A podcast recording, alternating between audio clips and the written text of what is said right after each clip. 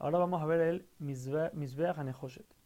Este era un altar que estaba afuera del Mishkan. O sea, la última cortina que vimos estaba ya afuera de la edificación del Mishkan. Era hecho de madera.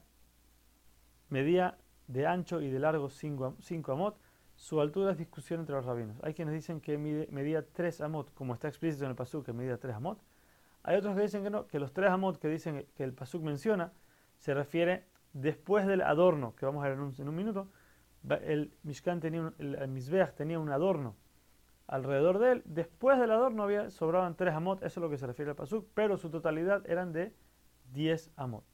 Ahora, cada una de las esquinas del Mizbeach en la parte de arriba tenía una protuberancia que se llamaba, se le decía Keranot. Son las esquinas, pero salían para arriba.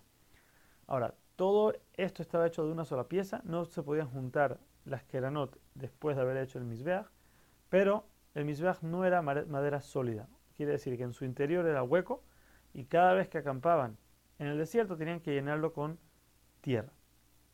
Se cubría totalmente de cobre todo el Mizbeach y se le hacía, como dijimos antes, una especie de red de, adorno que iba alrededor de todo el Mishkan.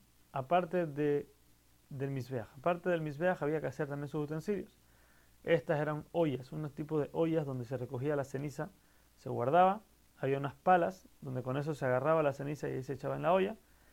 Teníamos que tener también un tipo de jarrones donde se recibía la sangre para poder salpicarla y unos sunchos o tenedores con los que se golpeaba y se volteaba la carne para que se queme mejor.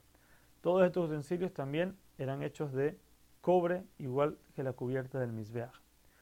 Por último, como se vio en el final de la operación Mishpatim, el Mizbeach tenía que tener una rampa para poder subir a él.